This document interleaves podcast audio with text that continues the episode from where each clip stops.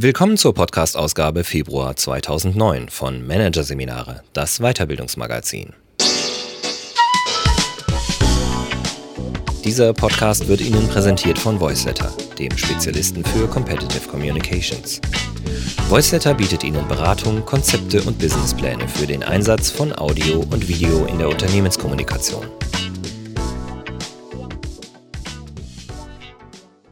Am Ende dieser Ausgabe hören Sie noch ein paar kurze Hinweise auf weitere Podcasts aus dem aktuellen Heft. Doch zunächst Arbeitswelt im Wandel. Mehr Freiheit für Festangestellte von Markus Albers. Die Angestellten arbeiten wann und wo sie wollen. Sie konzipieren Konzepte nachts zu Hause auf der Couch, planen Projekte sonntags bei Starbucks oder kalkulieren Kosten am Pool im Hotel. Was wie eine Utopie klingt, ist nach Meinung von Markus Albers schon bald Realität.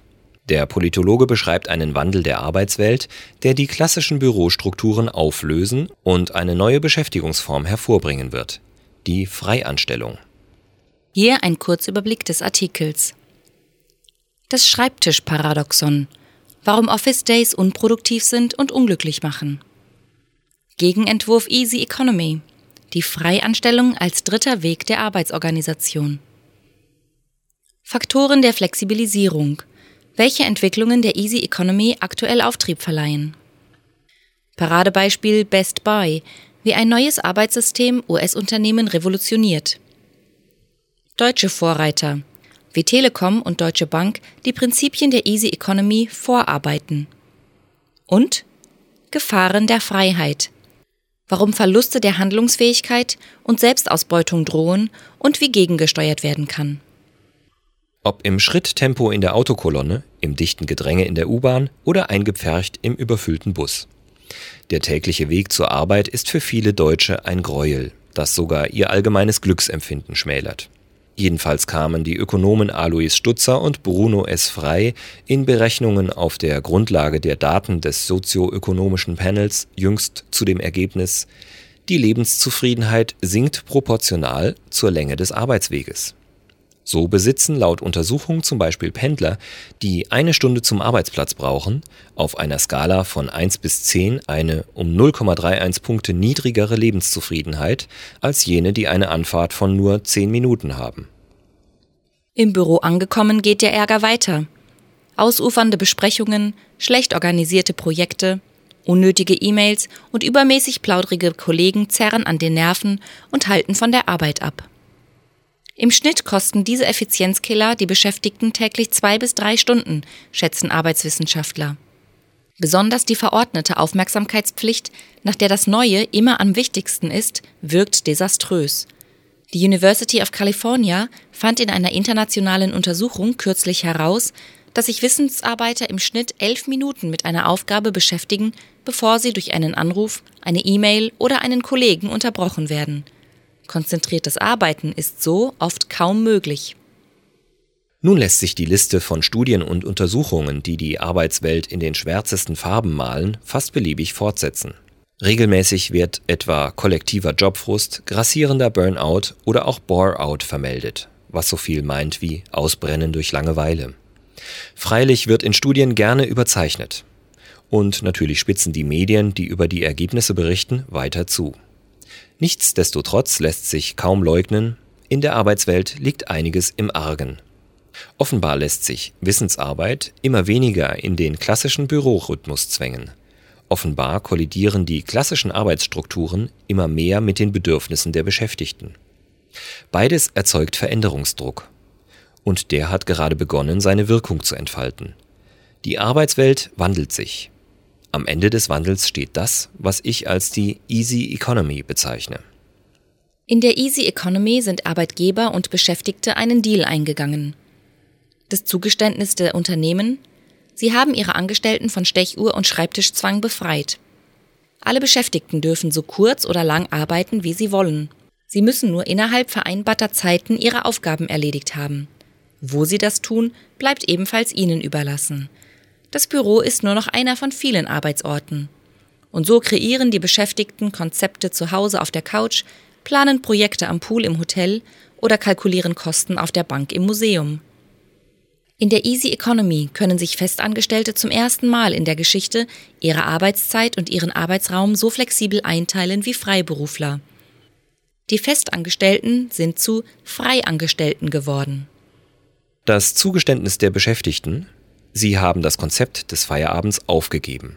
Sie sind hochflexibel und für ihren Arbeitgeber nahezu immer erreichbar. Die Trennung zwischen Job und Freizeit ist aufgehoben. Arbeit ist ein Teil des Lebenskonzeptes, der mit vielen anderen Facetten wie Familie, Freunde, Alltagspflichten oder Erholung verwoben wird. Der Wissensarbeiter in der Easy Economy, um mit dem Glücksforscher Mihai Csikszentmihalyi zu sprechen, arbeiten immer und arbeiten nie. Dass der Wandel zur Easy Economy erst jetzt begonnen hat, liegt vor allem daran, dass bisher nicht die dafür notwendige Technik zur Verfügung stand. Erst seit wenigen Jahren gibt es mobile, leistungsstarke Endgeräte, weit verbreitete, schnelle Internetverbindungen sowie webbasierte Workflow-Software und weltweite Dokumentenstandards, die komplett digitalisierte Arbeitsabläufe möglich machen. Diese bilden das Fundament für die Emanzipation des Arbeitnehmers von Zeit und Raum.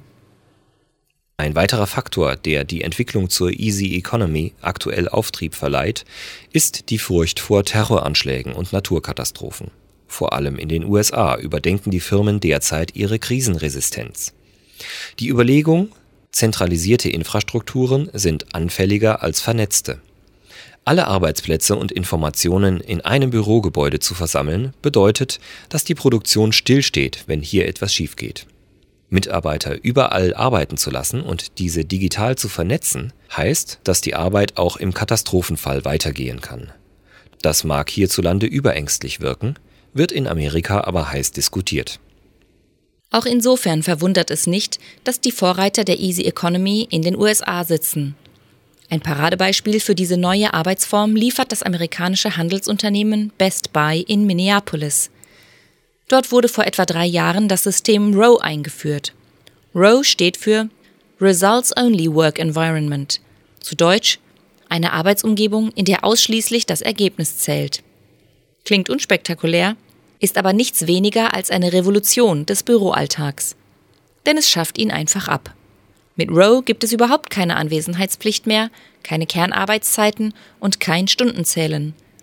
Das Prinzip der Easy Economy, nach dem einzig die Erreichung der vereinbarten Ziele zählt, ist hier bereits eins zu eins umgesetzt worden. Arbeit, so das Mantra der Best Buy Personalerinnen Kelly Ressler und Jodie Thompson, die das Konzept erfunden und umgesetzt haben. Arbeit ist etwas, das man tut, nicht ein Ort, an den man morgens geht. Arbeiter, die erst um 14 Uhr im Büro auftauchen, sind keine zu Spätkommer. Andere, die um 14 Uhr schon wieder gehen, machen keineswegs früh Feierabend. Es ist in Ordnung, an Telefonkonferenzen vom eigenen Wohnzimmer aus teilzunehmen. Mitarbeiter werden ermutigt, tagsüber einkaufen zu gehen, zum Sport oder sogar ins Kino. Niemand muss sich mehr rechtfertigen, wie er seine Zeit verbringt. Auslöser für die Einführung von Row war eine 2001 durchgeführte unternehmensweite Umfrage, laut der im Grunde alle Angestellten sagten, ihre Vorgesetzten würden ihnen nicht vertrauen, ihnen schaue immer jemand über die Schulter, sagt Carly Ressler. Die Beschäftigten fühlten sich laut der Personalerin von der permanenten Beaufsichtigung regelrecht blockiert. Also wurde jede Form von Aufsicht abgeschafft. Ein Blick auf einige Kennzahlen aus der Personalabteilung verdeutlicht die erstaunlichen Folgen der neuen Freiheit. So stieg die durchschnittliche Produktivität pro Mitarbeiter um 35 Prozent. Für Ressler und Thompson kein überraschendes Ergebnis. Denn ihrer Meinung nach verfügt in fast allen Firmen nahezu jeder Angestellte über enorme Produktivitätsreserven. Nur bestehe in der klassischen Arbeitsstruktur kein Grund, diese zu nutzen. Wer ohnehin acht oder neun Stunden im Büro bleiben muss, weil Kollegen und Chef auch noch da sind, hat keinen Grund, seine Arbeit schneller zu erledigen, sagt Thompson. Wer sich hingegen seinen Tag frei einteilen kann, werde versuchen, seine Aufgaben schnell abzuarbeiten, um dann frei zu haben. Eine deutliche Sprache spricht auch die Entwicklung der freiwilligen Kündigungsrate. Die fiel deutlich. In der Logistikabteilung etwa um 52 Prozent und um satte 90 Prozent in der Online-Sparte des Unternehmens. Ermutigt durch den Erfolg bei Best Buy haben Carly Ressler und Jodie Thompson ein Beratungsunternehmen gegründet, um auch anderen Unternehmen die Segnungen der totalen Flexibilität zukommen zu lassen, wie sie es ausdrücken. Culture RX heißt die Firma und hat bereits erste Klienten. Zum Beispiel das größte amerikanische Steuerberatungsunternehmen Ryan, das gerade begonnen hat, seine 700 Mitarbeiter vom Schreibtischzwang zu befreien. Oder die Bekleidungskette Gap, die derzeit prüft, ob sie ebenfalls Row einführen will. Deutsche Unternehmen haben zwar noch nicht bei Ressler und Thompson angeklopft, gleichwohl gibt es auch hierzulande Vorreiter der Easy Economy. Einer von ihnen hat seinen Sitz an der Technischen Universität Berlin. Der typische Arbeitstag von Hermann Hartenthaler beginnt damit, dass er in den 18. Stock des Hochhauses der TU Berlin fährt, wo die Telekom gemeinsam mit Wissenschaftlern aus aller Welt Innovationen entwickelt, die später als Produkte für uns alle auf den Markt gebracht werden. Oben schaut er auf den Bildschirm im Flur, der den Grundriss des Stockwerks anzeigt. Rot markiert sieht man hier besetzte Schreibtische, grüne sind frei. Hartenthaler hält seine Chipkarte an den Schirm, tippt auf einen freien Tisch und hat ihn damit für sich reserviert. Am Schreibtisch angekommen, schließt er den mitgebrachten Laptop an einen großen Bildschirm an. Weil er sich für diesen Arbeitsplatz angemeldet hat, werden alle Telefonate automatisch hierhin umgeleitet. Das sogenannte SharePoint-Portal auf dem Rechner zeigt an, welche Kollegen heute im Haus sind, wo sie ihren Arbeitsplatz gebucht haben und ob sie gerade telefonieren. Alle Daten und Informationen über laufende Projekte sind digital übers Internet zugänglich, sodass Hartenthaler dieselbe Arbeitsumgebung hätte, wenn er zu Hause säße, in einem Hotel oder Café mit DSL-Zugang. Bei uns muss man nicht jeden Tag ins Büro gehen, sagt er. Einige seiner Kollegen arbeiten mehrere Tage pro Woche zu Hause. Das ist ja auch die Basis von Desk-Sharing. In dieser Zeit kann jemand anders an dem Arbeitsplatz sitzen. So lässt sich Bürofläche reduzieren. 150 Mitarbeiter teilen sich im Forschungszentrum 110 Arbeitsplätze. Die Angestellten vom Schreibtischzwang zu befreien, spart Kosten. Nicht zuletzt aus diesem Grund mobilisiert die Deutsche Bank gerade ihre Büros. Unter dem Programmnamen DB New Workspace wird zum Beispiel Desk-Sharing und Vertrauensarbeitszeit getestet. Das Ziel, das in wenigen Jahren erreicht werden soll, nur noch 40 Prozent der Mitarbeiter gehen als sogenannte Resident People weiter täglich ins Büro. 40 Prozent arbeiten als Mobile People nur zwei oder drei Tage im Office und 20 Prozent erhalten die technische Infrastruktur, um voll flexibel zu arbeiten. Ein Fünftel der Angestellten der Deutschen Bank kommt also voraussichtlich bereits in ein paar Jahren dem Idealbild des Freiangestellten der Easy Economy sehr nahe. Ausgezahlt hat sich das Programm bereits jetzt. Die durchschnittliche Bürofläche pro Mitarbeiter konnte an den 75 Standorten, an denen die Bank das Konzept testet, bereits von 17 bis 19 Quadratmetern auf 10 bis 11,5 Quadratmeter reduziert werden. Zwar nicht so klar zu beziffern, aber noch viel schwerer wiegen dürfte allerdings ein anderer Effekt. Das Risikomanagement wurde im Zuge des New Workspace Programms deutlich verbessert. Das hängt damit zusammen, dass flexible Arbeitsplatzwahl nur funktioniert, wenn alle Informationen digitalisiert werden. Desk-Sharing diszipliniert zur Digitalisierung, womit sich die Gefahr verringert, dass wichtige Informationen in Aktenordnern oder Ablagefächern versinken. Transparenz und Kommunikationsfluss steigen, die Reaktionszeit bei dringenden Entscheidungen sinkt dass die Deutsche Bank die Kreditkrise vergleichsweise glimpflich überstanden hat, führen Branchenexperten auch auf einen hohen Grad der Digitalisierung der Arbeitsprozesse beim deutschen Marktführer zurück. Während die Flexibilisierung der Arbeitswelt formale Informationen in den Unternehmen schneller fließen lässt, bringt sie den informellen Informationsfluss zum Stocken. Das sagen zumindest Organisationsforscher und Berater, die dieser Entwicklung skeptisch gegenüberstehen. Sie verweisen darauf, dass mit Auflösung der Arbeitsstrukturen auch die Gelegenheiten zum Plausch zwischen Bürotour und Angel und an der Kaffeemaschine seltener werden. Der Flurfunk fällt flach. Wobei dessen dreifache Funktion als Ventil für Bürofrust, Treiber für Ideen und sozialer Kit zwischen den Angestellten nicht zu unterschätzen sei. Wahrscheinlicher ist jedoch, dass sich nicht der Grad, sondern nur die Art der informellen Bürokommunikation in der Easy Economy verändern wird. Denn die technikaffinen Digital Natives, die aktuell in die Arbeitswelt nachrücken, sind ohnehin permanent vernetzt. Sie tauschen sich via Chat oder Webmessenger aus. Ob sie dabei Tür an Tür sitzen oder auf ihrer Lieblingsbank im Park, im Zugabteil oder auf dem heimischen Balkon, spielt dabei keine Rolle. Flurfunk mit all seinen positiven Funktionen gibt es also auch in der Easy Economy, nur findet er eben digital statt. Problematischer scheint ein anderer potenzieller Nachteil der Easy Economy. Was ist, wenn der Chef ganz schnell sein Team zusammentrommeln muss, weil eine Sache plötzlich drängt? Was, wenn dann die Hälfte der Mitarbeiter im Fitnessstudio, beim Einkaufen oder im Kino sind? Seine Angestellten im Notfall nicht zu erreichen, das ist wohl die größte Angst der Manager, wenn es darum geht, sie in die Freianstellung zu entlassen. Feuerschutzübungen nennen die Best Buy Personalerinnen Kelly Ressler und Jodie Thompson solche Situationen. Früher hatten wir jede Menge Feuerschutzübungen, erinnert sich Thompson, heute fast keine mehr. Alles eine Frage der Vorbereitung. Denn die flexiblen Arbeitsstrukturen zwingen die Manager dazu, vorauszudenken und detailliert zu planen. Wenn die Chefs hingegen wissen, dass sie ihre Schäfchen jederzeit zusammenrufen können, würden sie in der Regel auch genau das tun. Die wiederum wohl größte Angst aus Sicht der Beschäftigten? Das Abschaffen der Stechuhr und die Möglichkeit, von jedem beliebigen Ort aus zu arbeiten, führen leicht zu einem Arbeitstag ohne Ende.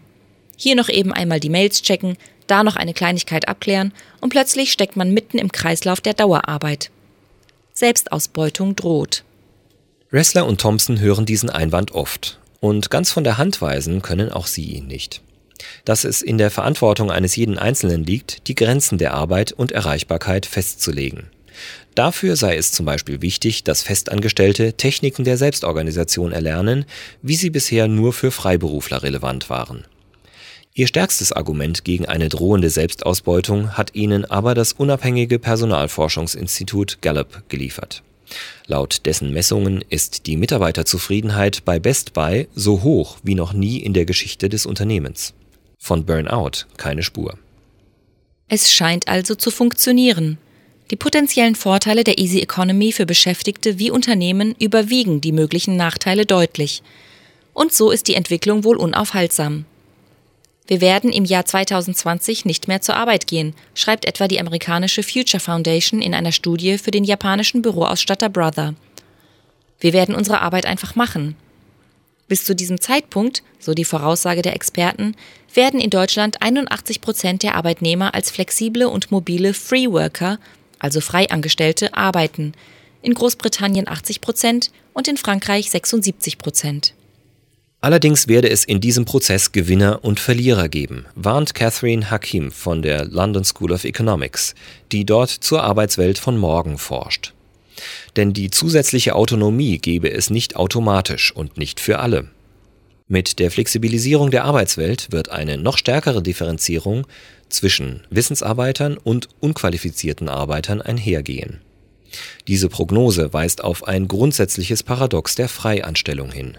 Nur mit hinreichender Aus- und permanenter Fortbildung, mit hoher geistiger Flexibilität, lebenslangem Lernen, technischer Unbefangenheit, Freude an Kommunikation, ausgeprägtem Selbstbewusstsein und ohne Existenzangst werden wir die Vorteile genießen können. Sich nicht mehr von der Arbeit stressen zu lassen, ist ein ziemlich anstrengender Job.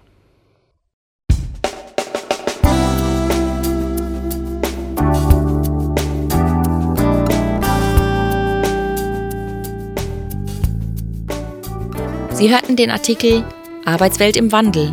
Mehr Freiheit für Festangestellte von Markus Albers. Aus der Ausgabe Februar 2009 von Managerseminare, präsentiert von voiceletter.de.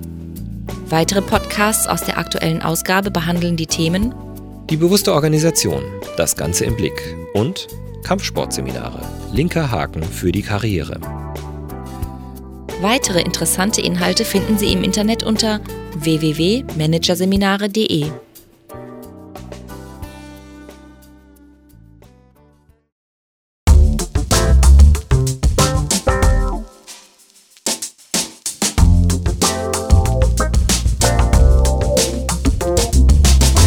Das war der Podcast von Managerseminare, das Weiterbildungsmagazin, Ausgabe Februar 2009. Dieses Audiofile wurde präsentiert von Voiceletter, dem weltweit ersten Anbieter im Bereich Business Podcasting. Übrigens, mit unserem neuen Beratungskonzept entwickeln wir für Sie innerhalb von 24 Stunden einen strukturierten Einstieg in die neue Welt der Unternehmenskommunikation per Audio und Video. www.voiceletter.de